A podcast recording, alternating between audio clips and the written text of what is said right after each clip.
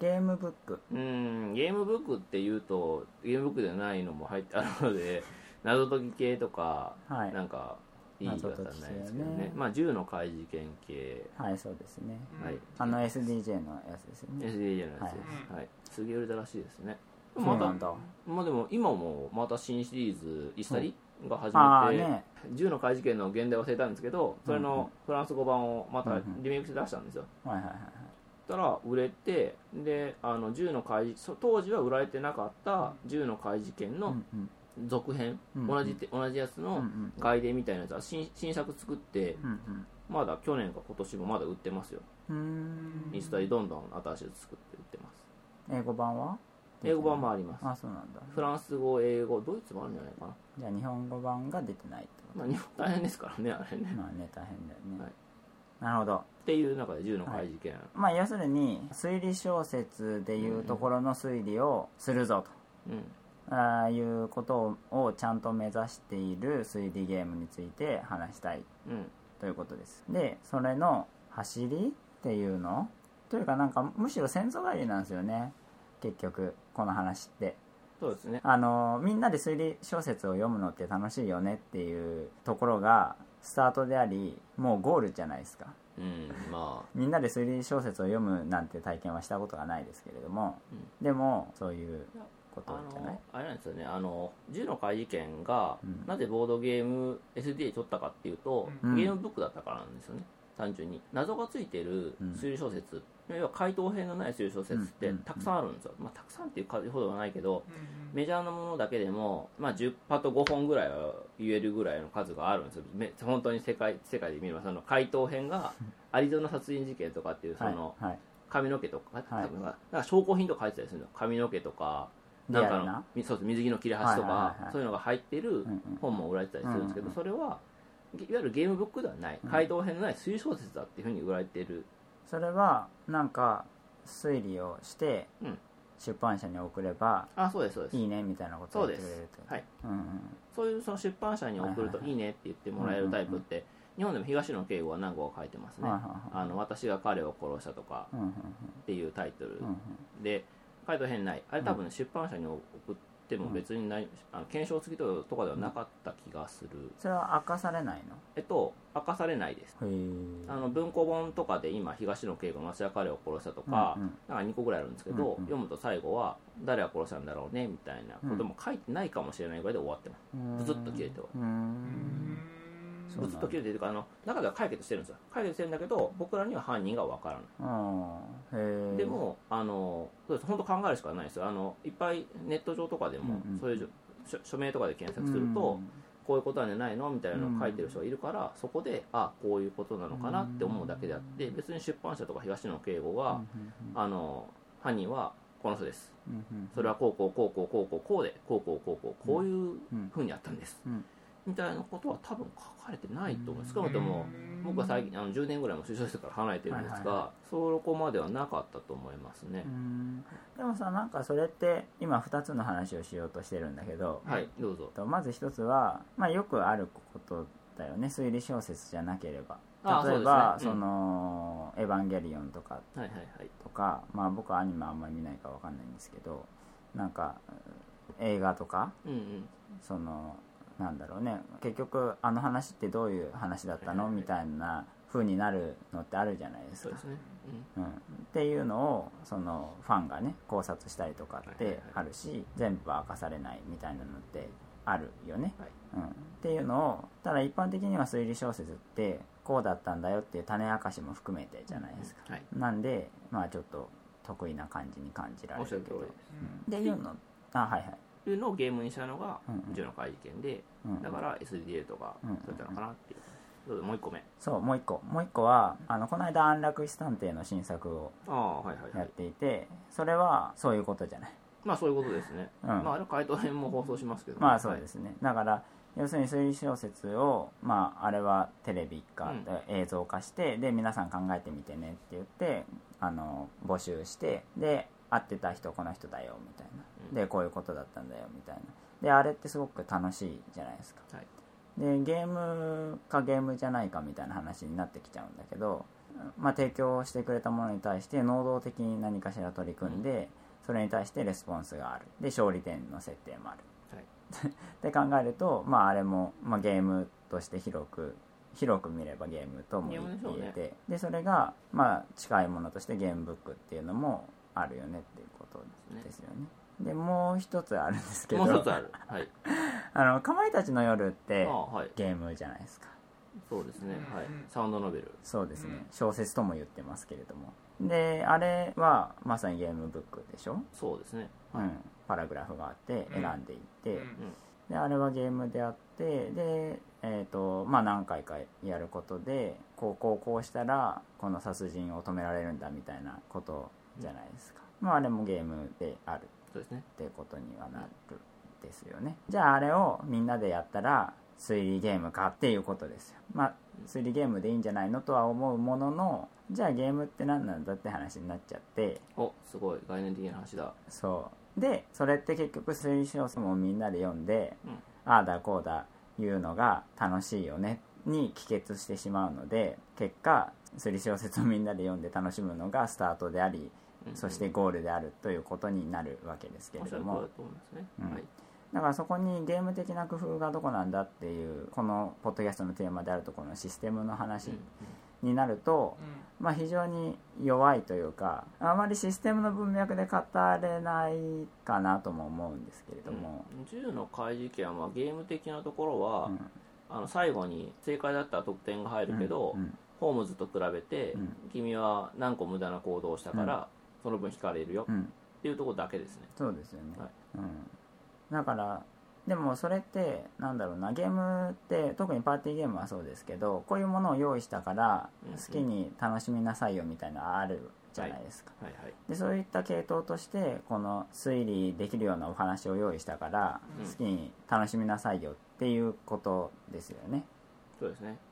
うん、でそれをシステム的には評価できないんだけれどもすごく楽しい体験でありそして、まあ、まさに推理をできるのでうんスルースよりもよっぽど推理っぽいというか、まさに推理ができるので楽しいですよねっていう話、はい。はい、でゲームブックが、まあ、SDJ を大昔に取っていると、まあだからパーティーゲーム的な要素で撮ってるってことですよね、うん。みんなで集まってやると楽しいよねっていう、うんうんうんで最近の話の前にあれをいいよえっ、とオリエント急行。それですね。オリエント急行もその銃の怪事件よりもオリエント急行の方がよっぽどゲームのシステムとしては評価できるじゃないですか。うんそうですね。なんだけどじゃあ面白いかっていうとそれはゲームが面白いんじゃなくてまあゲームが面白いんじゃなくてというかゲームシステムが面白いんじゃなくてその話が面白いしその話をみんなで見て推理するのが面白いよねっていうね話ですね。なんかあれですね。何とも言いづらいですな。あれですか？ゲームごとに違ったものを推理するっていうわけではなくてうん。もうゲームがこういう設定でうん。こういう結末シナリオがついてるっていうのを全員がああだこうだうん違う条件のもとを探っていって、た突き詰めていって、実際にその小説の中に自分が参加してるような形のものが面白いってことなんですよね。そうね。だからリプレイはできないですけリどプレイできないそのシナリオにのめり込んで、うん。今回どういう犯人なんだどういうものなのかっていうところに入るのが楽しいってことなんですよね、うん、でですね。僕やってないのでネタバレもしないしわからないですけれども、まあ、タイムストーリーがそうじゃない？現一回やった代らできないって意味ですか？一回やったらできないっていう意味もあるし一つのお話をみんなで体験するという意味で、あのその流れが復活したのではないかと思うんですよね。うーんとまあ TRPG ですけどねあれはどちらかというあタイムストーリーズでタイムストーリーズ。ああそうなんだ。じゃあ違うのかな。あのータイムストーリーで僕はその時にそういう謎解きゲームっぽいなと印象を受けたんですよ、うんうんうん。でもそれなんで受けたかっていうとあれって大事なのが情報の共有なんですよ。クリアするためあのある場所を見に行って、うん。そこの情報を見れるのは、うん。そのプレイヤーだけなんですよ。うん。うんで見た後で、口頭では共有してもいい、うん。ででも、うん。なんだっけ謎解きと三田さんが先ほどおっしゃっているところの、あそれだってひらめいて謎を解くっていうのって、うん。普段なら見逃してしまうようなものに目をつける、うん。もしくはそれをこう使うのかっていうところに気づくっていうところが気持ちよさだと思うんですけど、ね。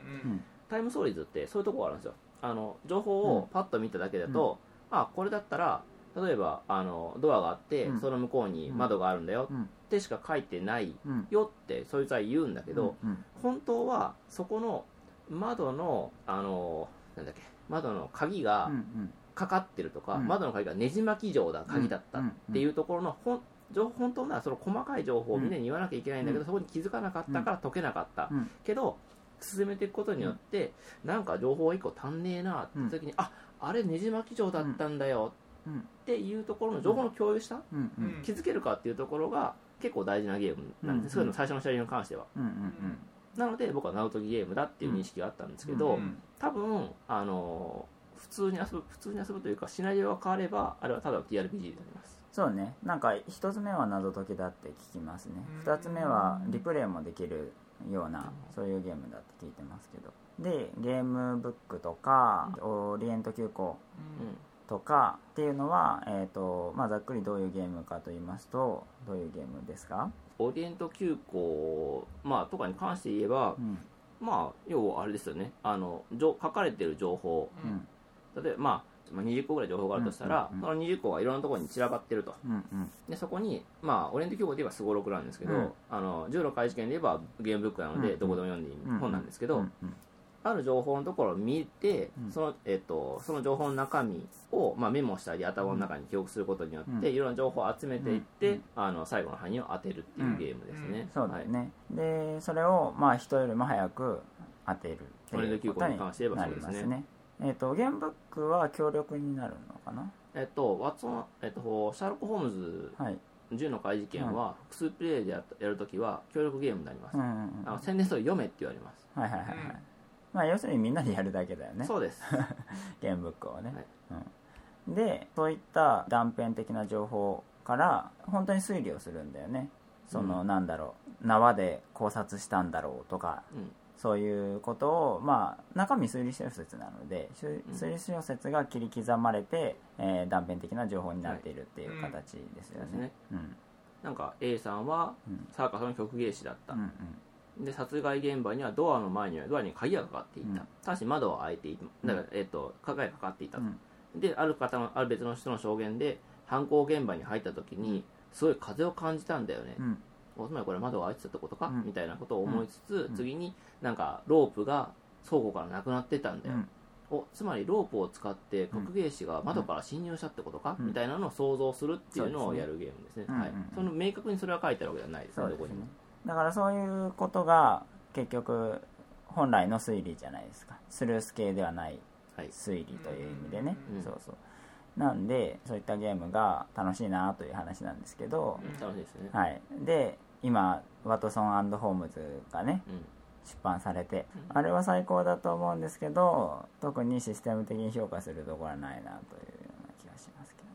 そうなんですけど、うんあの僕も基本的にはワッツホームズってうん推推理ゲー、まあ、あの推理うん。するものとボードゲームうん。の相性って良くないよって言ってるのの調査になってるなと思うんですがうん。一個だけ、はい。あなんでこういうふうに思ってるかっていうと、ワッツホームズってたくさんボードゲーム的な仕組みがあるんですよあるね。あの最初に役割カードを配ります、うん。キャラクターカード。うん。でそのキャラクターによっては例えばあの移動が優位になるキャラクターがいたり、うん。ヒントをいっぱいもらえるようになるキャラクターがいたりっていううん。そのキャラクターに人ごとに個性を持たせるっていううんゲーム性をこれ上げてますよね、うん。で次にあのマツホームズってマツホームズも断片的な情報を拾いに行くんですけど断片的な情報 A を三田さんが見に行った。けどいやいやそこは僕も見に行きたいんだってなるとそこで競りが始まるんですよね、うん。ところてん競りが、うん。始まって競りで買った方が方だけがその情報を見れるうん。だとかある情報を見た後でその情報を他の人が見れないようにロックできる。うん。うん。邪魔できる。うん。っていうところのゲーム的な仕組みはたくさん入ってる。うん。けど何回もやっていけばいくほどその情 その仕組みを使わなくなるんですよねみんな。みんな、うん。邪魔なんですよ。邪魔。そう。あのキャラクターカードのなんか移動できるとかうん。言われても、いやいやそんなのねあのやっぱキャラクターで有利不利があるので、いらないうん。とか競りに関しても競りするする必要はない。どうせあそこも後で見に行くんだから 別のとこ俺見に行くよとかっていうね。ところのゲーム的な仕組みは、うん、パブリッシャーというかデザイナーが提供はしているけどもそれをプレイヤーが使うか喜んで使うかというと全然使わないんですよね。そうですね。うん。結局推理小説を切り刻んでうんちょこちょこ見て推理するのが楽しすぎて邪魔なんですよねゲームの仕組みが。う。ん。っていうことでまああんまり評価できないんだけどでも一つのそのアイディアとしてえ推理小説を切ってバラバラにしてほら見なさいっつってやるっていうそのそれを提供したっていうことはすごく大きなデザインではあるとは思うんですけど、うん。まあ、オリエント急行でもやってますけどねまあ、自分がその探偵になりきれるっていうところにオリエント急行もあそうそうそうです。そのそのその2つに関してはっていうことで、うん、いやなんか今出たゲームとその30年ぐらい前に出たゲームはやってることが変わらないっていうことでそうですよね。だから結局何度もこの話の中で出てますが人間のプリミティブなね、うん。なんか楽しさを感じるところっていうのに訴えかけているゲームそうですね。なんですよね。だからそこは、うん。言い方悪く悪いけども進歩がない。うんですよね、うん。同じ形で提供しても面白い。そうです、うんそうね、ゲーム的な仕組みを与えてもそんなに面白さに寄与しないんですよね。これはまたね、あのミステリーエクスプレスでしたっけ、はいはいはい。デイズ・オブ・ワンダーから出てる。ああそうです。デイズ・オブ・ワンダーが出てた。ボザボザの、結構豪ジャケが結構そうそうそう。いいいい感じの雰囲気の、ダイスゲームだっけ？いや違います。あのいスルース系です。あぶっちゃけ言うと。そうなんだ。うん。なんですけどちょっと変わってるんですよ。あの情報の捉え取り方のカードかなすごいかあれって全部のカードが2種類ずつある、えっと、に例えばナイフなら、うん。ナイフが2枚うん。絶対あるんですよ。で1枚抜くから1枚はどっかに存在してるんですようん。ゲーム中に。うんうん。でも1枚だけ抜かれてるっていうのを、だから2枚どっかで2枚あるって確定しない限りは1個だけカードを見かけても消去法にできないうん。かったり、うん。なんか部屋によってできることが違ってたり、ゲーム的な仕組みがたくさんああるって、うん。雰囲気もすごいいいんですけど、まあ面白くない。あのややこしくなってるだけなんですね。はいはい。うん。まあまあ。そうなんですよね、別にそこを求めてなかったっていうのがうんあってですね、要はボードゲーム的な仕組みをやっぱ提供してもうん。楽しくなるのかというと、うん。まあ難しい。それがねあの僕も評価の難しいところでじゃああ。あのうん？はいどうぞ。いいですか？すみません、はい。でもあのなんだっけその家庭が楽しいのって、うんうん。例えば切り裂きジャックでしたっけ？えー、じゃあミスタージャックか。ミスタージャック。あはいはいはいはい。ミスタージャックって家庭を楽しむゲームだと思うんですよね、あれは。消去法だけど、うんそっちのコマを動かすとか、はいはい。っていうところの,、うん。あのどう消去していくのかっていうところうんのうん。盤面のやり取りっていうところを楽しむ単純あれって単純に別にカードやり取りとかじゃなくてそのどう消去法を進めれるかっていうところのうんやり取りを楽しむうん。ところだと思うので、まあ、ああいう、うん。なんだろうなあのーアブストラクトでもないけど、なんか工夫をして情報を手に入れるっていう推理うんの役に立ってるわけじゃないんですけど、うん。うん。ボードゲーム的な仕組みを入れるっていうのはまあありかなっていう気はしますね、うん。一般的に単純にあの情報を得得る方法、うん。なんだ難しいな。単純にボードゲームでよくある要素入れましたよみたいな感じだと、うん。ちょっとまあつまんまあないそうですよね。うんうんうん。だからそうですね。あのもっと面白い組み合わせが出てくることを祈っておりますがそもそも素材のままで超面白いっていう。そうなんですようん 素材がつまんなければね。まあまあそうねシステムは担料保で理することきますねによって美味しくなるっていうのはあるんでしょうけど、うん。システム入れる必要がない。そうなんですよね。だから何を頑張ったかっていうと今回ワトソンホームズで。切り刻んでうまいことその情報格差が出ないような形で要するにこれとこれ見れば分かっちゃうよねみたいな風にはなってないじゃないですか、まあ話にもよるかもしれないけど。ですねだからそういうところでちゃんと断片的な情報うんとして物語が作られているっていうところがあの素晴らしい調整であると デザインであるとは思うんですけれども、アサンドホームズをけなしてばっかりで申し訳ないんですけど、うん。あれってシナリオたくさんあって、うん。あのシナリオによってはシナリオあのゲーム的な仕組みがあったりするんですよね。なんか情報カードをうん。どれでも見れるわけではなくて、うん。君は1から3はうん。ロンドン郊外だから、うん。ああロンドン郊外に行きたかったらなんか一旦使いなさいよとかあっていう、りましたねありまあしたね。まあ、でもそれは別に面白くなってるかっていうとね。うん。面白くなってない。なってない。なってないっていういくつかそういう仕組みがあるから例えば1箇所なんだけどそこに行ったら、はい。あの3枚はいのうちどれかしか見れない。はいはい。けどそこはもう1箇所だから、うん。せちゃんとその3枚どれが三枚みどれかが見たい人がかぶったら競り合いなさいよとか、うん。そういうところも面白くなってない。そうですね。うん。悲しい。ないねでもボバーズホームズで1個だけはいはい。競争であボードゲームというか競争でみんなで解いていることによってうん。面白くなってるなっていうところは、あれですよあの最後ホームズの部屋に行って、はい。そこに書いてある答えを見て合ってたら勝ち間違ってたら脱落っていうゲームなんですが、ホームズの部屋って競りを行わないんですね。うん。まあ間違ってたら脱落するだけかもしれだうん。だからだからかもしれないんですけど、うん。そこに複数人いた場合、ん。誰から答え合わせをするかっていうと、うん。手元にあるうんところてんでで使う馬車トークンっていうのの量で決めると。そうね。馬車トークンがいっぱいある人からうん。先に答え合わせができる。うん。ただそれであのゲームって馬車トークンを捨てることによって、うん。ホームズっていう答え合わせできるアクションができる。事前に合ってるかどうかっていうのは確認できる。そうです。っていうアクションができる、うん。だから最初に、えー、と解けたと思っても、間違ったら脱落だから、うん。ホームズアクションをする人が結構いるんですよ、うん。でホームズアクションをすると、うん。すると合ってるかどうかっていう情報は公開されるんですよね。うん。基本的に、うん。まあまあそいつがでもあのホームズのところに行って、うん。それで答えを教えてもらってあじゃあホームズアクションをやって、うん。ホームズの家に枠を置いたなら、うん。ああいつ解けたんだっていうのは分かるわけです。よ、まあそうですよね。うん。でそうなるとどうするかっていうと、うん。もう終わるんだったら俺も行くよってそうだね。みんな行くんですよ、あそこに。でみんなホームズの家に行くと何が起こるかっていうと、ホームズアクションやったやつは、うん。その時に場所トークンを払って、うん。ホームズアクションをやってるので、うんうん。ホームズの答え合わせの順番遅れるんですよ。そうだね。うんだから他の人は解けてない。うん。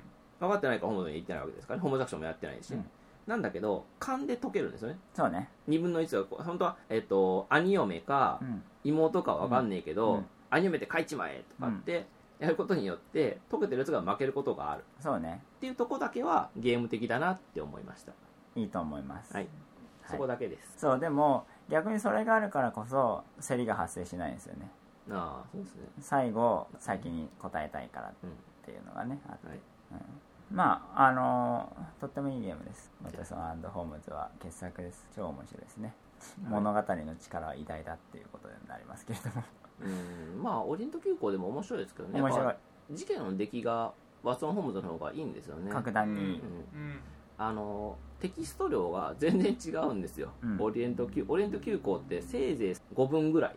大概23分。うん。そうだね。なんですよね。なんとかかんとかはうん。どこどこにあるって言ってましたよ、うん。とかで終わるんですけど。あれでもなんか昔のファミコンっぽくていいですよね。あそうですね 昔まさにあの昔のパソコンのあの、うん。話すコマンドで1回分で返ってくる量ぐらいが オリエント急行で、うん。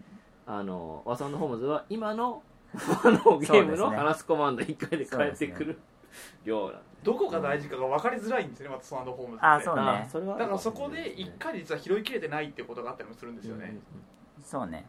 だから本当にそのノイズというかノイズっていうとちょっとあれなんですけど他の情報が結構あるのでうんどれがいい情報かっていうのが情報がある程度出揃ってこないと分かんないそうですね。あそこ実は行ったら前の行ったところのあの情報がすごい大事だったとかっていうのがあったりするので。だからそこで多分競りとかっていうところに入れたんじゃないかっていうのはちょっと思いました。うんうん。ああそうですね。要は同じ情報を複数に見てると、あじゃあ次あそこ行きたいってなった時に、うん。そうね。なんかでもそういう工夫はされてるよね。文章を見た時にはいはい。あ次は橋に行かなくっちゃみたいな風に思わせるような文章の書き方みたいなのはありますよありますね。あるし書き方で車掌さんに話を聞いて、うん。他の方々はこうでしたよ。うん他の方々って誰だよそうそう。っていう。ぼやっとするんですよね。そのうん。その1枚だけでは特定できないような書き方とかされてたりもしますしね。そうね。だからなんか本当話の内容はちゃんとゲームとして楽しめるように作ってあるなっていう、確かにそうですね。うん、そこが、切り方がうまい、うん、あの単に推理小説一本をばらしたっていうね。ことではないので、あのそういう小説のページバサーッと切って、うん。はい、1枚ずつ読んでみたいな感じではないなんかそれはそれで面白そうじゃない？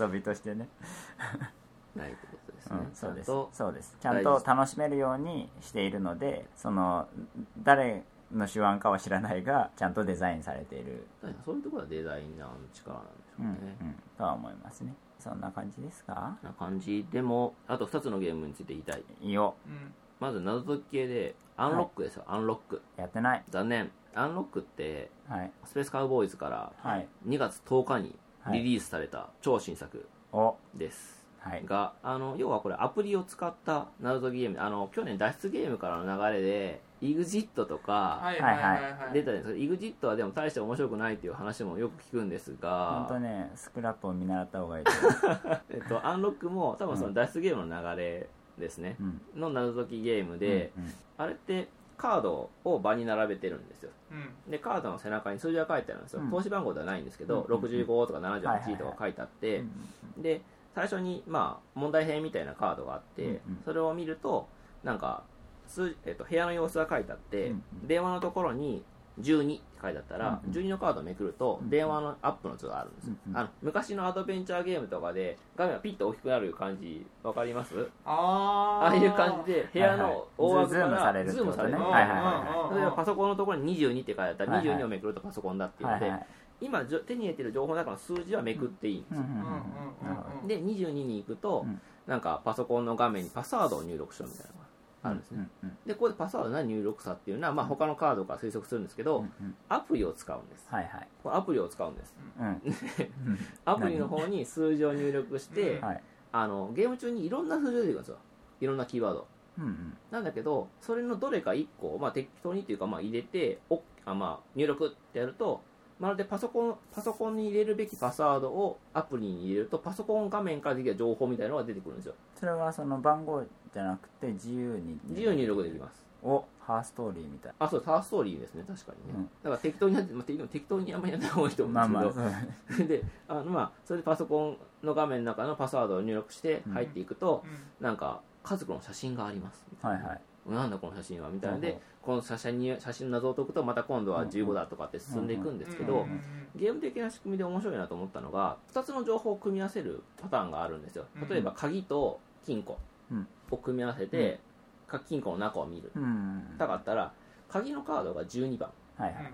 あ12番さっき言ったから、まあ、12番で、まあまあ。金庫のカードが15番だったら、はいは27番のカードをめくるんですよ。へうん。えはいはいはい。はいうんうんっていうあの既存何か組み合わせる場合には足し算しろっていうところがあって、うんうんだからカードの数字がランダムなんですけど、うんうん。なんか大体なんかこれ怪しいなとかっていう本当はそういう取り方はダメなんでしょうけど 多分あのそこの組み合わせはアプリの中とかにも数字がはい書かれてたりするので、はい。その取り方うまくいかないこともあるんですけど関係ないやつもあって、うんうん。適当では解けあの進んでいけない段階あうんうん。っていうところが面白いなって思ったのと、これアプリを使ってやるので、うんえっと、ゲームマスターがいるうん。やつなら別なんですけど、うん推理ゲームって1回間違えたら脱落じゃないですか、うん。うんあの草木切れば別、まあ、ゲームマスターがいるから別ですけど、うんうん。でアプリが判定してくれるので、うん段階的に進むっていうのができるんですよこれ。うんうんうんあ正解だったから次。うん。正解だったから次っていうのができるので、あのーなんだろうな。ちっちゃい成功体験を重ねるって、まあ、あのよくある宣伝文句みたいになりましたが、はいはい。そういうのはちょっと楽しい感じですよ。あのあ一つのゲームの中に何個も正解がある。で、まあ、うん。時間制限はもちろんあって、その中でやっていかないといけない。それは何と比べていいって言ってるんですか？例えばワッツホームズとかだと、はいはいはい。解けていい。最後解けたっつったらそれ1回で終わりですよね。ああそういうことね。うん。なんかでもね脱出ゲーまあねムだと当たり前のことじゃない、脱出ゲームは確かに当たり前。ですだから確かアプリを使うことによって脱出ゲームっていうのを再現できてるっていうのは。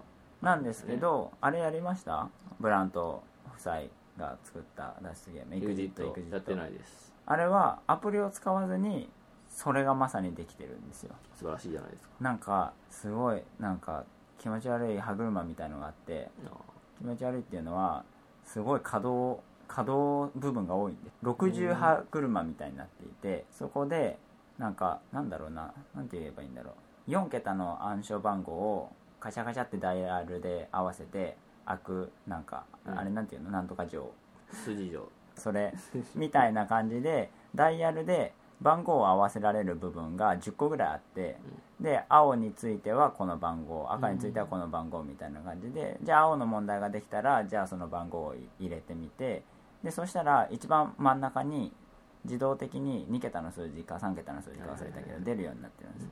でそれをそのカードをめくると正解とか不正解とかもしくは次の問題はこれみたいな感じで導いていくシステムになっていてなんかあれはなんかなんだろう数学的なのかな？わからないですけれども仕組みとしてすごいと思いました。す でもまあアプリ使った方がスマートですよね。今の時代ね、まあそうですね。うん、ですみません。あと1個話したい話があったって言ってたと思うんですけど。リセプションです。なるほど。1個挟んでもいい？どうぞ。あのちょっと補足なんですけど補足というかスルース系の推理ゲームって聞かれた時に間違ったことを言うとゲームが壊れるでしょ、うんうん。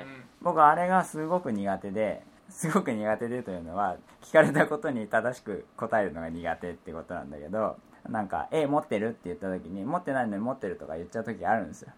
スリップって言いますそういうのは。はい。であれがスルース系の抱える最も大きな問題ではないかと思っているんですけれどもそれがですねこの度科学の進歩により解決したということでアルケミスト。あれはスルース系の行き着く先じゃないですか。あれあれはあれで。であれは正解判定をアプリで行うのであのそれはすごくいいなと思いました。もうなんかスルース系と言えるのかっていうぐらいゴテゴテしてますけどシステムが、そうですよね。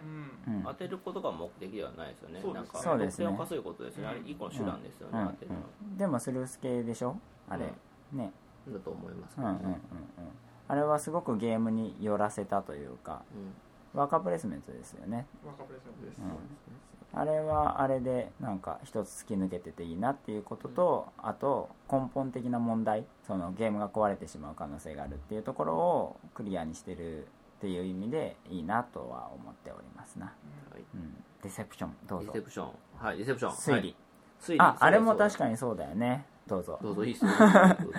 確かあのあれはそのレジスタンスみたいな流れで出てきたのかどうかわからないですけれども割と想像力を働かせた推理を必要とするんですよね。そうですね。あの人狼系の派生だとは思うんですけど、想像力を働かせる余地がなんだろうな想像力を働かせるツールがすごい用意されてるんですよね、うん。ボードゲーム的に、うん。犯罪の凶器と証拠っていう形で、カードが90枚ぐらいかな。90枚と100何枚ぐらいあるんだったかな、うんの組み合わせなので、あの詳しくは皆さん計算してほしいんですけど すごい組み合わせのカードが組みから配られてて、それに対して犯人が今回の証拠と凶器うんを決めてそれに対それをゲームマスターが連想ゲームで当てさせるんですけど、ああのさはい。ごめん。えっ、とどういうふうに狂気が決まる？勘ですえっと各はい。各プレイヤーに、はい。犯人とかあとゲームマスター以外のプレイヤーに、凶器とうん。凶器4枚、うん。証拠カード4枚っていうのは配られます、でそれをあの犯人えっと、ゲームが始まった後、うん。犯人、えっと、みんな顔さん顔を伏せてくださいっていう人狼でよくあるあれで、うん。どんどんどんどんとかやってる間に、うん。犯人が顔を上げて、うん。犯人が自分の前に並んでる4枚と4枚の中で、今回の凶器はこれあの、ナイフで、うん。証拠は口紅にしますとかっていうのをうんゲームマスターに伝えます、うんうんうんうん。それで決めます、うんうんうんうん。あそうか。それで、えー、とゲームマスターはそれを直接的ではないけれども、えー匂わせてみんなに、えー、と気づいてもらうみたいなゲームでしたそうです。そこからコンセプトが始まるんですけど、はいはいはいゲームマスターが今回の事件は視察です。はい。ナイフと口紅でいけばね、はいはい。視察です。はい。って置くとみんながあの場になる凶器を見て、うんうんうんあ視察ってことは鉄パイプは違うよねとかっていうところをあの消去していくっうんていう形になるんですけど、うん。犯人はもちろん伏せ伏せたというか誰が犯人か分かんない状態であそうですそうです。で視察って言われてるから、えー視察できそうな道具を持ってるやつが容疑者だなっつって、うんうん。みんなの前にあるカード群を見てまあこれもこれもこれもこれも視察は無理だからあなたは白だなみたいなことをまあやるわけですよね、そうです。人狼とかレジスタンスってやっぱ話の取っかかりは難しい確かに、と思っていて、でなおかつ個人攻撃になりがちなりがちとは言わないけどなっちゃうこともある、お前さっきうん。A って言ってたけど B じゃねえかよとかって嘘をつくと、まるで犯人かのように扱われてしまうというのがあったりする。その個人のミスが許されないみたいなのがあるんですけど、リセプションはも物対象なので、うん間違えようがあんま薄いんですよね、まあ、言ってるあ言いますよ。口は言うんですけど、うん。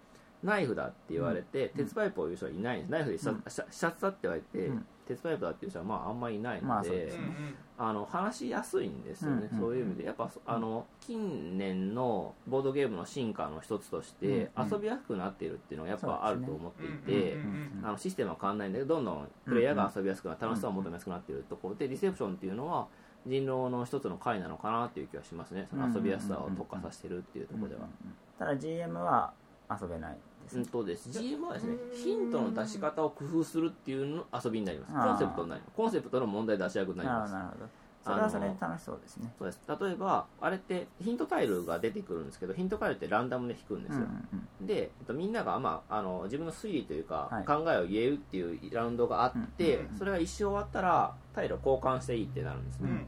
その時にあのヒントタイルで例えばなんだろうな現場の状況がなんか凄惨な現場だったみたいなことやったら、なんか凄惨ってことはさナイフぐらいじゃうん。凄惨にはなんねえよとあそこのナタが怪しいよとかってやつがいたらちょっとこれ変な方向に議論がいってるなと思ったら、そのヒントタイルを下げるんですよ。あ下げて新しいヒントタイルを置くとあはあ生産だとか言ってたのはちょっと無茶だったみたいですね。すいませんねみたいな話にあ なるほど。なるっていうのをゲームマスターは話の方向性をコントロールするっていう方向でゲームに参加するっていう形になりますね、ゲームマスターもちゃんと勝敗がつくんですよね、うんうん。あそうです。ゲームマスターはあの犯人じゃない側の一人なので、うんうんうんなるほどなるほど。いいですよね。うん。あれもね。うんやっぱうん。その推理したいって言ってる人うんうん。のポイントついてきてる感がすごいするんですよね。そうそうそう。あれこそだよっていうねうん。思いましたね。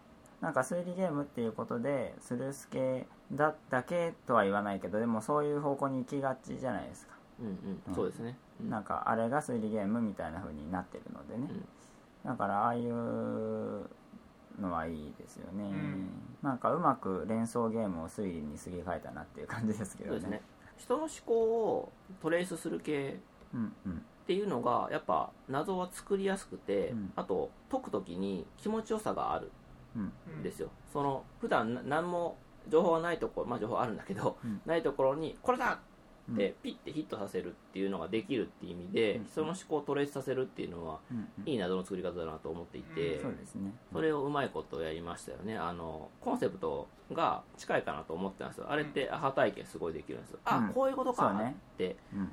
なるんですけどあれ若干連想難しいんですよね。難しいねコンセプトね、やっぱノーヒントっていうそのジャンルも広いですし、うん。ノーヒントっていうのがあると思うんですけどそれに対してあのリセプションはもう犯罪であると。うんうんっていうところに絞ってきてて、であの、まあ、人の趣味にもよるんですけど、2時間ドラマとか、うんうん。えー、と映画とかでも、うん。案外犯罪って扱われやすいテーマで、みんな浮かびやすい感じがあるんですよね、頭の中そのみんなの中の共通認識っていうのうんがあらかたできているところのないあのジャンルなので、うんうまくゲームと成立してるなっていうのはありますね、そこうまいことヒントをみんなに拾いやすくしてるうんっていうのはできてますね、ゲーム的な仕組みの前にうん。人間の共通認識を合わせないといけないっていうのうん。がちょっとうん。前提条件を合わせるうんっていう意味だとちょっと敷若干敷居の高いゲームなのかなっていうのはありますね推理ゲームって。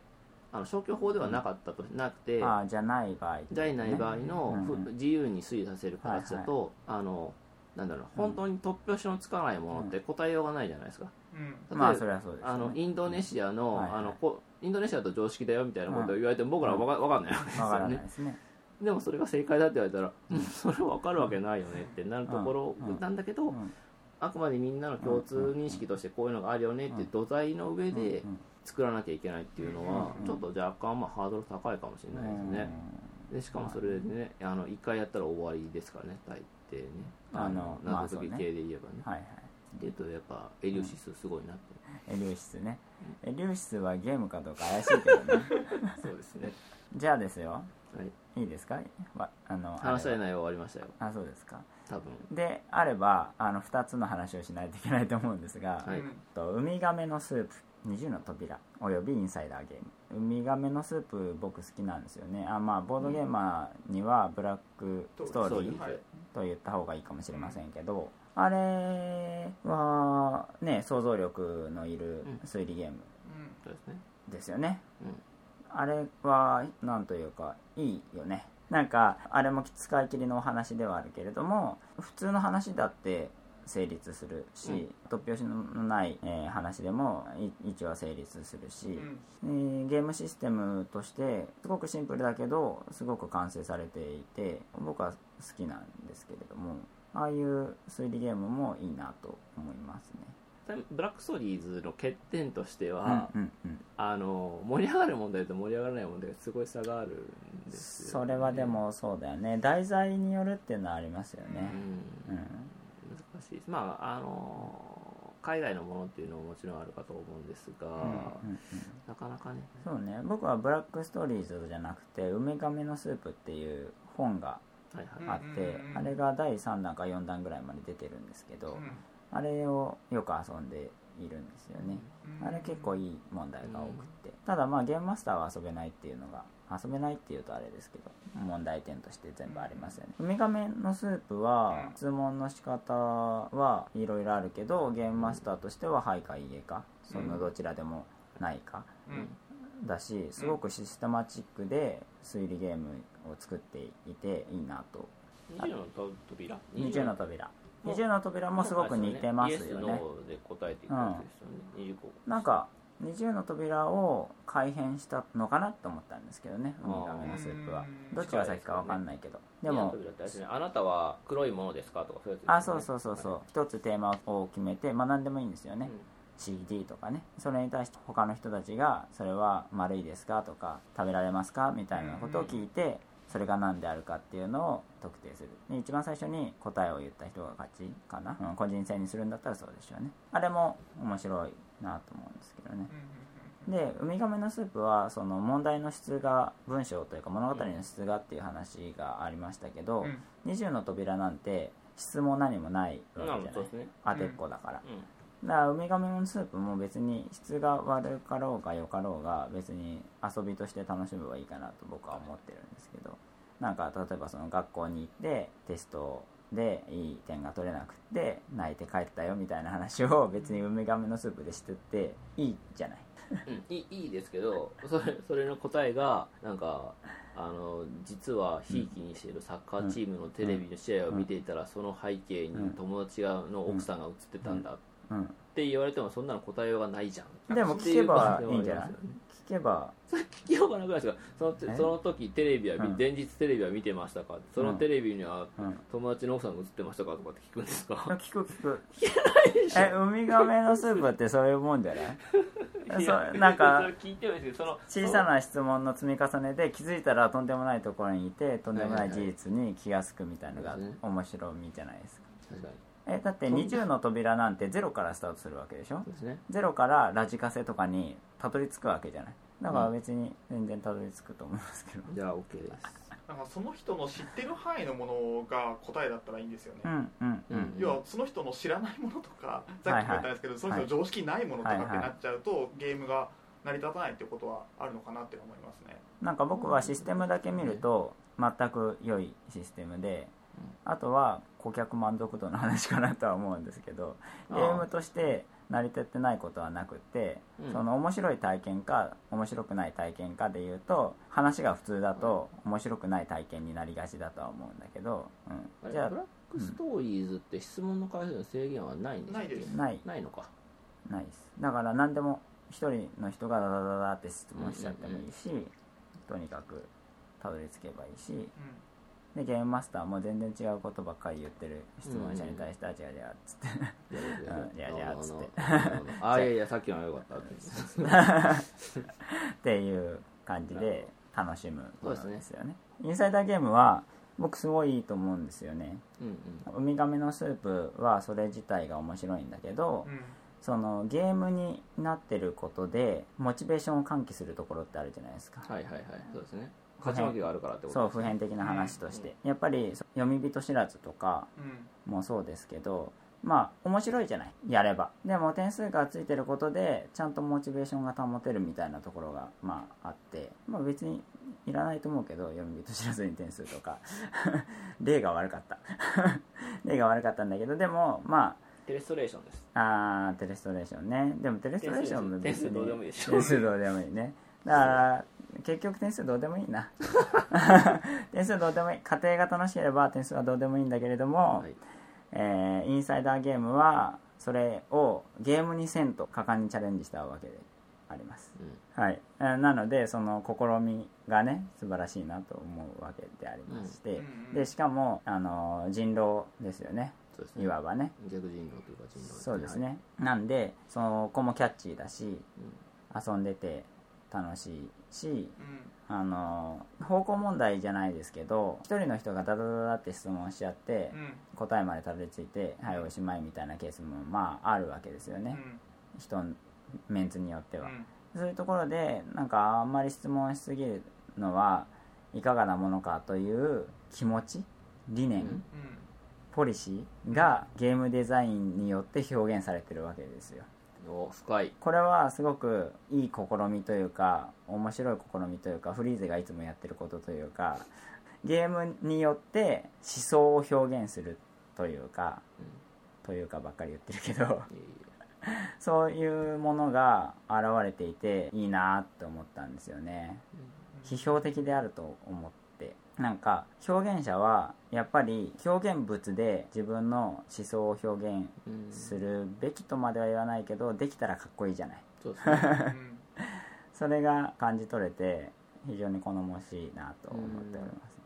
まあゲームとして破綻しているという話は置いておきますけれどもなんか破綻してると気持ちよく遊べないっていうのはすごくわかるんですよね、だけどなんだろうえ要するにそれ自体が面白いものなのでウミガメのスープをやるっていうこと自体が。だから別にその聞きたいという欲求はあるわけじゃない。皆様。あの破綻しているっていうのは要するにみんな黙ってればいいじゃんっていう話になるという意味で破綻してるってことですけどうん。聞きたいという欲求があってうん。だから聞こうねって促すシステムって実はいらないわけですよ。ゲームシステムとしてはなんでそこは触れずにガンガン言っちゃう人だけを抑えるっていう形でゲームシステムを作っているので黙ってればいいじゃんっていうのはまあもっともなんですが、うん。ウミガメのスープを楽しむという人たちがみんなでやるっていう場合はインサイダーゲームは機能しているし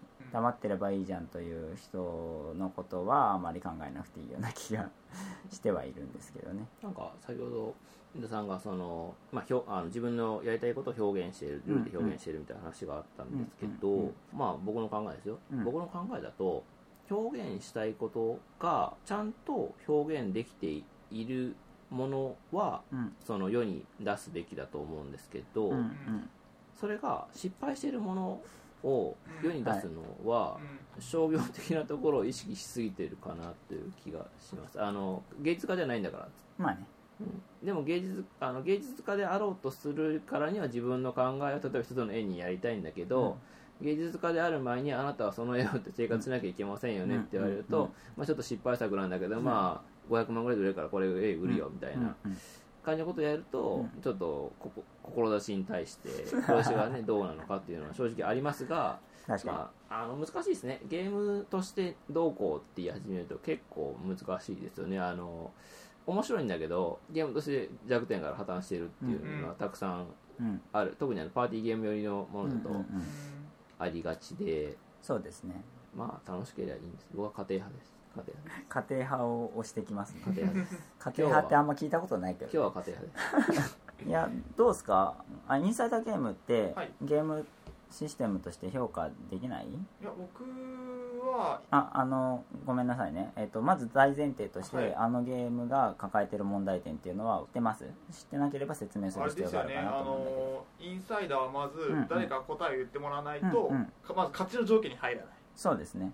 ていうところですよね、えっ、と当ててもらわあえまあ、誰か答え出さないです。インサイダー含めあだてってことです。誰も答えが出さなかったらもらう全員負けじゃない負ですか。け。はいそうです。で誰かが答えたら、まあ、一応勝ちの権利は入るそうですね。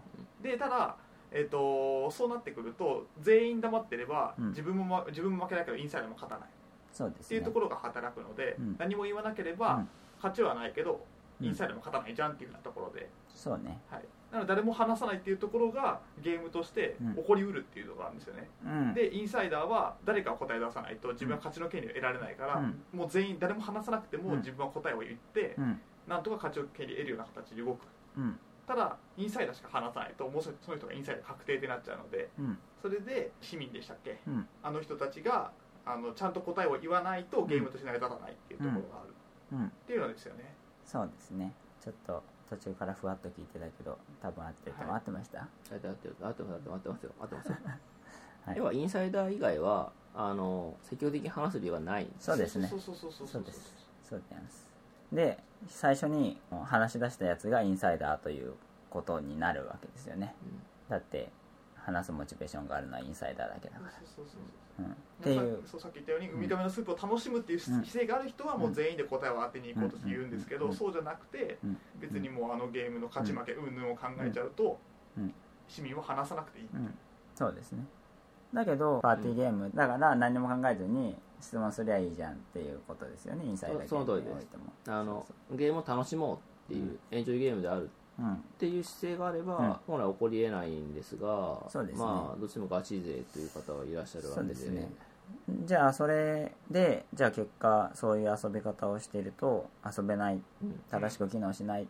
から失敗作であるっていうことですよね。失敗作というかまあゲームとして成り立ってないってことですよね。インサイダーゲームとして新しい枠組み出す必要性はどこにもなかったってことになりますねでもあれをちゃんとゲームとしてやるためにあの知り合いが言ってたのははい発言を単性にするって言ってました。いやまあまああのバリアントでどうにでもなるっていうのはそれはそうなんだけど、それはそうなんでもですけど。それはデザイナーがやってないっていうところはそうそうそうそうそう。そういうゲームではないってことなんですよ、うんそうそうそうそう。うん。でどういうゲームかっていうと性善説性善説。うん。でも性善説のゲームなんて世にいっぱいあるいっぱいありますよ。性のこれがいいみたいなついたての中であなんまあかごちゃごちゃやるとかもそうですよね。ロール・フォー・ザ・ギャラクシーも性善説のゲームですよね、じゃああれ壊れてんのっていうことになるわけじロール・フォー・ザ・ギャラクシーの話でいいですが、うん。他のゲームはついたての中で何やってようが他に楽しさがあるんですよ。あのロール・フォー・ザのスープだってウそうでしょウミガメのスープは話さなかったら誰も楽しくないですよね勝とう勝とうとした時にロール・フォー・ザ・ギャラクシーはついたての後ろでインチキをしますと。うん。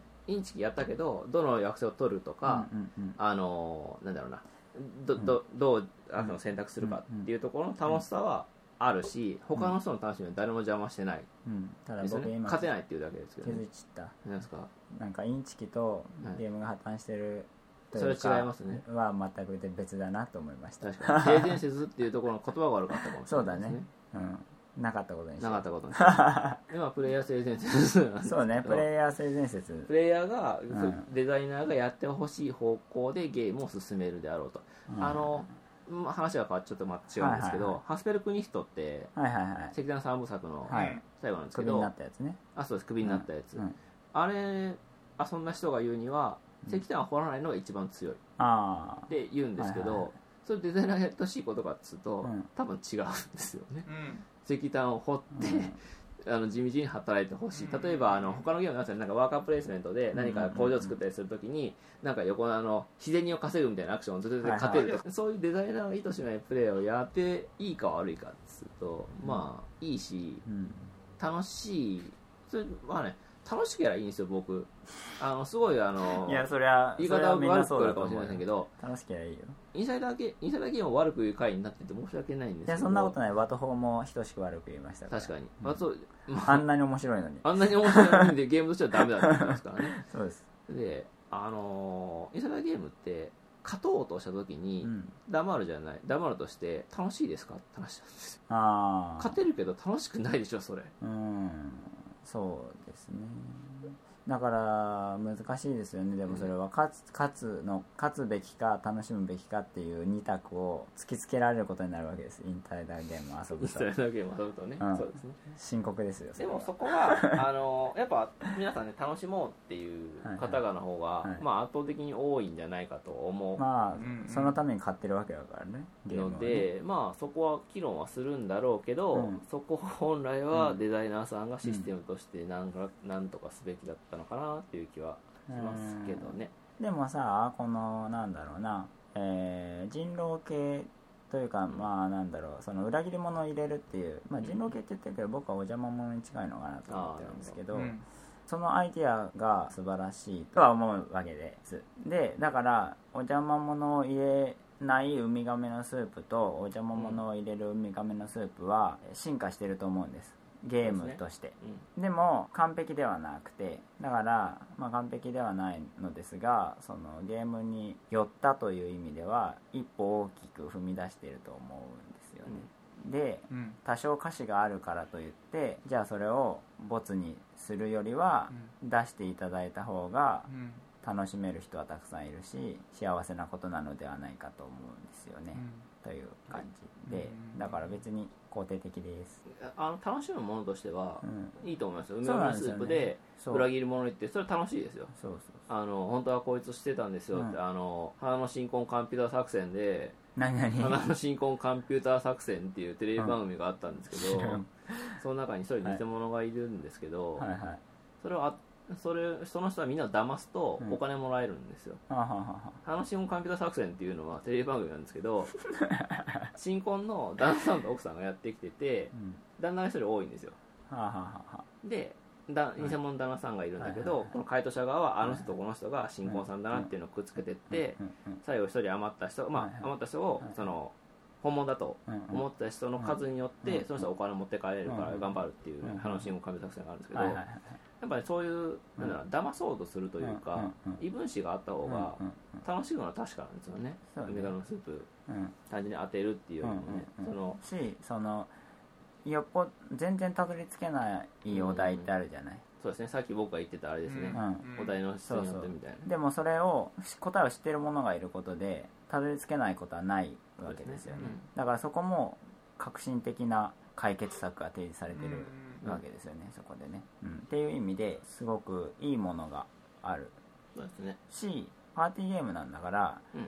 楽しむのが当然でありますから楽しむ人に向けてルールをチューンしてもそれは責められることではないかなうん、なん。かそういう僕今思ったん。ですけど、まあ別にあのひねくれたことをこれから言いますよずっと言ってますよ本当ですかもう2時間ぐらいずっと言ってひねくれたことばっかりひ言ってますかねくれていいですからひねくれたことを言いますが あのーウミガメのスープを正解できなかったらうん。楽しくないのっていうと、うん。そういうわけではまたないのかな。その沈黙になっちゃったらそれはそれで困るんですけど、うん。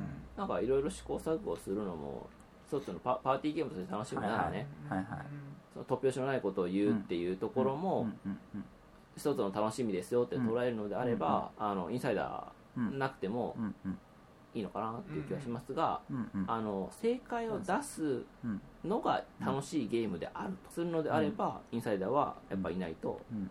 いた方がうん楽しさは盛り上がるかなっていう気がしますね、はいそうなんですよね。だって元のウミガメのスープの、まあ、ゲームデザインっていうとちょっと大げさになりますけど、はい。まあ、あれをゲームとしてじゃあゲームデザインだとするとですよウミガメのスープが、はいはいはい。よっぽどそっちの方が破綻してるじゃないですか、まあそうですね。うん、だからインサイダーゲームが悪いわけじゃないしインサイダーゲームの方がシステムとしてはまだマシそうですねだと思うわけであります、じゃあインサイダー一つ言っていいですか？あお言ってください。え全然全然あの破綻してるとかじゃなくてあのあのゲーム。別に破綻してるって言ってほしいわけじゃないです。あの ひねくれてない人もさっきの話であったんですけど、はいはい。ウミガメのスープって答えが出て必ずその後になんか感想戦とかやったりしません？であのインサイダーゲームって答えが出るじゃないですか、うんうん。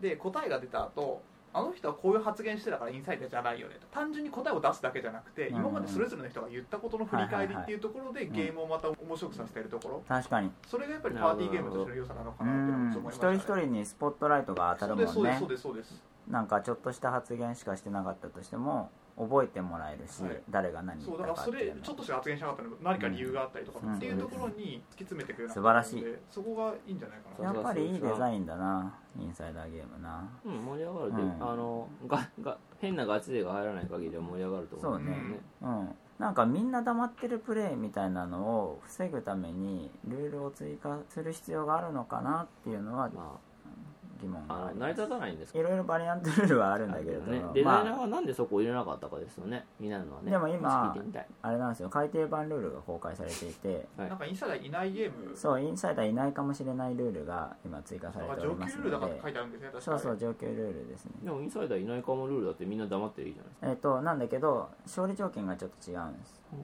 インサイダーいない場合の勝利条件が違うんだっけな。なんか結構なんだろう手加えてるんですようん。上級ルールは。なんかまあそれをなんか批判を受けて考えたのかもしくはもともと考えてたけどあえて捨てた部分なのかは分からないですけど。であのそう一個言いたかったのはそのインサイダーゲームに、えーインサイダーゲームの目的が正解にたどり着くことだとするとあウミガメのスープか。が正解にたどり着くことが目的だとするとインサイダーは必要だみたいな話されてたじゃないですか。はいはい。正解にたどり着くことは必要だと思います、ね。はいはいはい。うん、やっぱり達成感っていう意味でもう無理だわみたいになる時あるじゃないですか、ウミガメのスープで。で答え聞いて「あー」みたいな。そうなんだみたいになるじゃないですか。ただですよそれが「はーん」みたいな答えだったとしてもたどり着ければもうドヤ顔ですよ、うん、それが大した事実じゃないにしてもね、ね、うん、だから答えにたどり着くことっていうのは本来は必要なゲームだと思います、ね、もちろん家庭が楽しいのはあるんですけど、うん、ちゃんとゴールがあるからこその家庭の楽しさかなと思います、だからそのインサイダーの人の質問が、いい質問例えばその1たす x イコール2の、うまく x を特定させることを聞くと、みんなが「はっ!」ってなるなるのがまあいいんですよね、だからいた方がいいとは思いますよ、うん、でしかもそれってさっき鈴木さんが言ったことと同じですけどヒーローをちゃんと注目するっていうことなんですよね、うん、ヒーローにあのあの質問がキーだったねっていうのがインサイダーじゃなくてももちろん言うわけじゃないキーな質問っていうのは、うんうん、その時にみんながちゃんと注目してくれるというか、うんうん、あの質問すごかったねっていうことになるわけですよ、だからやっぱりいいシステムだな。私はすごいです。ままあも問題は推理ゲームとしての面白さが的に寄与してるかっていうこれだっていうところが推理ゲームの楽しさであるとすれば、はいはい、あのみんなにこれだって思わせる、うん、要はゲームマスターをやってるんですよね。そうですね、うん、まあそれはいいと思う。確かに、はい、まあまあ。あのよしよし。本当の推理ゲーム 消去法ではなくてアハ体験を求める想像力を求めせるような推理ゲームをやりたいって言ってる人には、インチキですけど、はいはい、近いものが与えられるようなシステムになってていいんじゃないかと思います、そう思いますね。ね、